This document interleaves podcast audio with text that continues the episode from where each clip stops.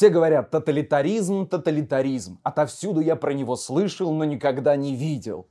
Так я перефразирую советского писателя Венедикта Ерофеева. И действительно, в одной только российской базе содержится 3,5 тысяч диссертаций о тоталитаризме, 800 из которых докторские диссертации. Философы, социологи, историки и так называемые политологи не только включают понятие тоталитаризм в заголовки своих текстов, но и находят в этой теме научную новизну.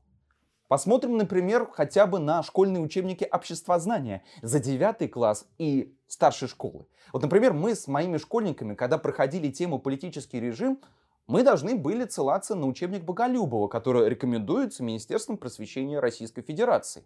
И давайте вместе посмотрим, а какие признаки тоталитаризма указывает автор учебника. Ну вот первый признак и так далее. Взаимная слежка и доносы, единственная партия во главе с вождем, уничтожение оппозиции, власть не контролируется обществом, массовый террор, устрашение людей. Исторические примеры приводятся, конечно же, следующие – нацистская Германия, фашистская Италия и современная Северная Корея. И в этот же ряд автором учебника включается СССР, который переживала этап ускоренной модернизации экономики. Мы с вами знаем, что за этой формулой скрывается термин индустриализация, которая проходила в 30-е годы. И если вы смотрите на книжные рейтинги и удивляетесь тому, что долгие годы в лонгселлерах держится Джордж Оруэлл с его романом 1984, не удивляйтесь. Именно автор учебника прямо рекламирует этот роман, который только в прошлом году, в 2020 году, был продан в размерах 190 тысяч экземпляров. И это при условии, что за последние 13 лет российский книжный рынок упал вдвое другое. Давайте тогда, в общем-то, и разберемся, когда, кем и зачем в гуманитарные науки был включен термин тоталитаризм.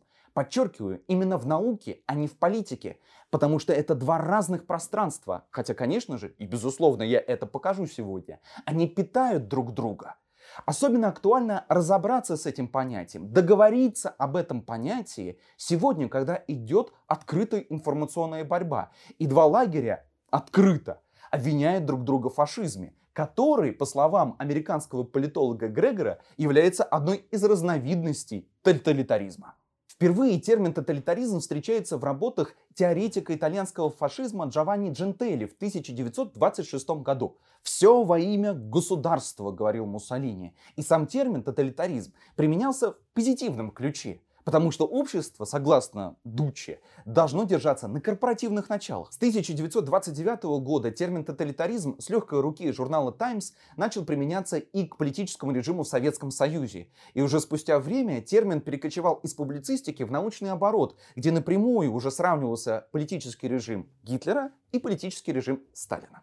Для особо бдительных, тех, кто не любит досматривать видео до конца, я поясню, что я прекрасно помню о статье Уголовного кодекса Российской Федерации о реабилитации нацизма. Я здесь не для этого. И если вы досмотрите видео до конца, вы это прекрасно поймете. Итак, к этой повестке присоединились и опальные политики. Сэр Всеволод Волин, социал-демократ Отто Рюле, троцкист Карл Альбрехт, ну и сам Лев Троцкий.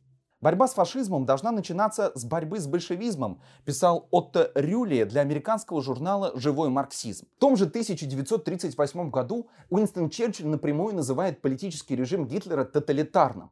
И с этого момента понятию тоталитаризм придается уже негативная коннотация. Это первый шажочек к тому, чтобы отвоевывать так называемый дискурс, для того, чтобы подстраивать под себя эти понятия, делать из этого слова функцию. А вторым шагом стал 1939 год, когда в американском философском обществе начали говорить о том, что политический режим, который складывается в нацистской Германии и в сталинском Советском Союзе, они, в общем-то, равны друг с другом. В одном из докладов он был определен как восстание против всей исторической цивилизации Запада – и уже тогда, когда еще нет никаких научных работ, Гитлер и Сталин сравниваются в The New York Times. Гитлеризм – это коричневый коммунизм, а сталинизм – это красный фашизм. Это заголовок от 18 сентября 1939 года. После Второй мировой, как вы знаете, началась холодная война, во время которой еще интенсивнее шла борьба за умы. И своей фултонской речи Уинстон Черчилль напрямую сравнил коммунистический режим с неофашистским. Кстати, в этой речи Уинстон Черчилль впервые применяет понятие «железный занавес». Очень долгое время и многие до сих пор считают, что это понятие применил сам Советский Союз. Но нет, это изобретение премьер-министра Великобритании. Спустя несколько лет выходит книжка Ханы Аренд о происхождении тоталитаризма, где третья глава полностью посвящена уравнению гитлеровского и сталинского режима. Также выходит книжка Шмидта и Бзеджинского о тоталитарной автократии, где проводится то же самое сравнение. Кстати, Бзеджинский был польским советником американского президента, который, в общем-то, и предложил Белому дому расширять базы НАТО на восток. И как мы видим, это понятие буквально как мантра сто лет, почти сто лет било в одну точку. Вообще, это как бы очень хорошо отзывается в сознании людей. Мы считаем, что если это происходит так долго и так упорно, еще как принято считать как бы на высоком уровне, значит это и есть истина. И, к сожалению, как мы видим, то, что это понятие проникло еще и в школьные учебники российской школ, то, в общем-то, эта мантра, она работает. Но давайте еще разочек взглянем на те признаки, которые приписываются к понятию тоталитаризма. Возьмем те признаки, которые приводит, ну, например, Бзеджинский. Первое. Всеобъемлющая идеология. Однопартийное государство, обычно ведомое одним человеком. Террористическая полиция. Монополия на средства коммуникации, то есть средства массовой информации. Контроль над оборотом оружия централизованное управление экономикой. Вот здесь интересно. Можно ли, например, считать Сингапур, Корею, Японию, Республику Китай, где более полувека не сменяется партия, государственная партия, можно ли считать эти государства тоталитарными? Или, например, если мы посмотрим на такие признаки, как централизованная экономика и тотальная идеология – вот, например, франковская школа, которую совершенно нельзя обвинить в симпатиях к марксизму или к Советскому Союзу, вот она как раз-таки и пишет, что капиталистическая система, выстроенная в странах диктатуры финансового капитала, сегодня является наиболее изощренной и злокачественной формой тоталитаризма. Разве ну, вот, действительно мы сегодня не видим, что современный человек во всем мире, где есть рыночная экономика или так называемая смешанная экономика, он просто-напросто переэксплуатирован. Взять, например, свежий доклад главного хирурга США, которого зовут Вивека Мурти. Он назвал одной из причин одиночества американцев возраста 35-40 лет именно вот это манию, погоню за деньгами и кабалу, кредитную кабалу, в которую ввязалось большинство зрелого населения страны. А что по поводу, например, контроля за оборотом оружия? Ведь в США, например, есть имущественный ценз, согласно которому люди, достигнув только определенного имущественного положения, могут носить с собой оружие.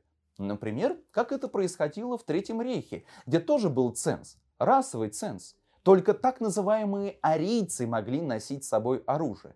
И что же нам теперь считать? Что во всех странах, где есть имущественный ценз, а, или другой какой-либо ценз, например, там, как во Франции, как в Германии, в России, очень любят сейчас в информационном поле говорить, что Россия это тоталитарное государство.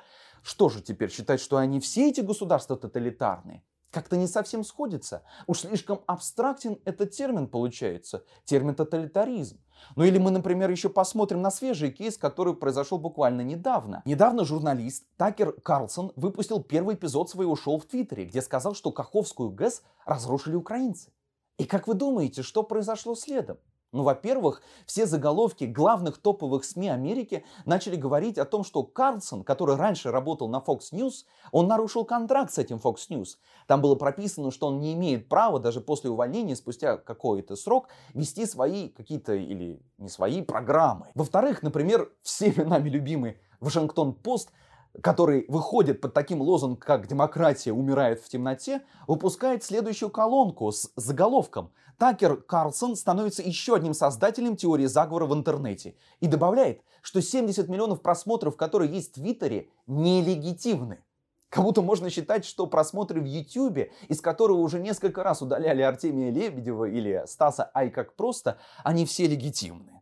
Ну да, ну да. Давайте подведем небольшой итог. Как мы видим, само понятие тоталитаризм зарождается в политическом поле, а потом уже его эксплуатируют в гуманитарных науках.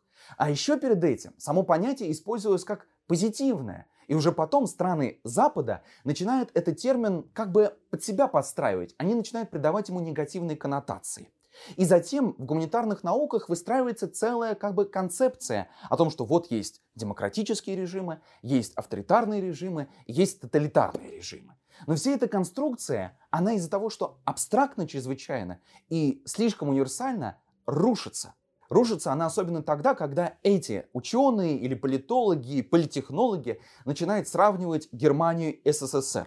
Потому что всякое понятие, друзья, это упрощение. Всякое понятие, оно как бы при приближении становится как печенье рассыпное. И это мы видим, в общем-то, с понятием тоталитаризм и происходит.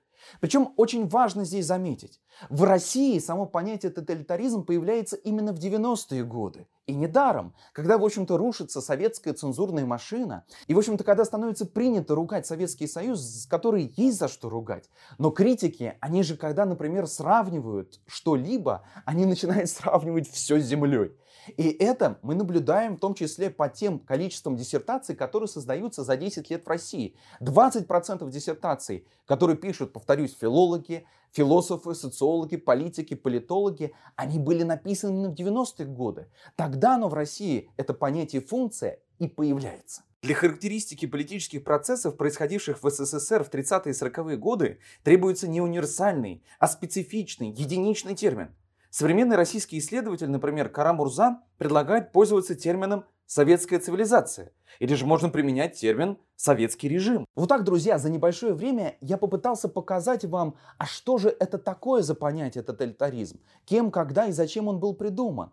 Мы видим, что это действительно понятие функция. Она уже утратила свою силу, она сделала свою работу. То есть, ну, тебе уже не надо сравнивать, например, ГУЛАГ и Освенцим, тебе не нужно сравнивать детально цели и мотивы политических режимов, которые были в нацистской Германии и Сталинском Советском Союзе. Причем некоторые исследователи до того доходят, что говорят, что тоталитарный режим был даже при Горбачеве. Тебе не надо вдаваться в детали исторических условий всех этих государств в 30-е годы. Вот тебе дается термин, вот ты как бы противопоставляешь, подводишь под него в одну строчку и готово. Работа сделана. И, к сожалению, это действительно так. То есть, когда приводятся примеры на тех же ЕГЭ по истории или приводится ЕГЭ на обществознание, засчитывается как правильный ответ, когда вы иллюстрируете тоталитарный режим и говорите «вот СССР, вот Германия». Сегодня я считаю, что понятие тоталитаризм утратило силу еще и потому, что она как бы размылась с понятием авторитаризма и демократических режимов даже. Демократических режимов, с которыми любят сравнивать режимы Мао Цзэдуна, Пол Пота, Хамейни, Гитлера и Сталина. Так что, друзья, пишите в комментариях, за какие понятия вы хотели бы поговорить в следующем выпуске. И напоследок, Фридрих Ницше, философ, однажды сказал, мы филологи. И одной только этой фразы, а вернее таким небольшим эссе, рекомендую его прочитать, он по сути совершил революцию в историографии. Теперь каждый историк, политолог, филолог, философ, они должны сначала договариваться о понятиях. Я считаю, что это крайне разумно, потому что не все термины, которые ходят даже в научных трудах, в специальной литературе, которой, как мы видим, очень много, не все они рабочие, не все они имеют силу, не все они легитимны. Так давайте, друзья, договариваться.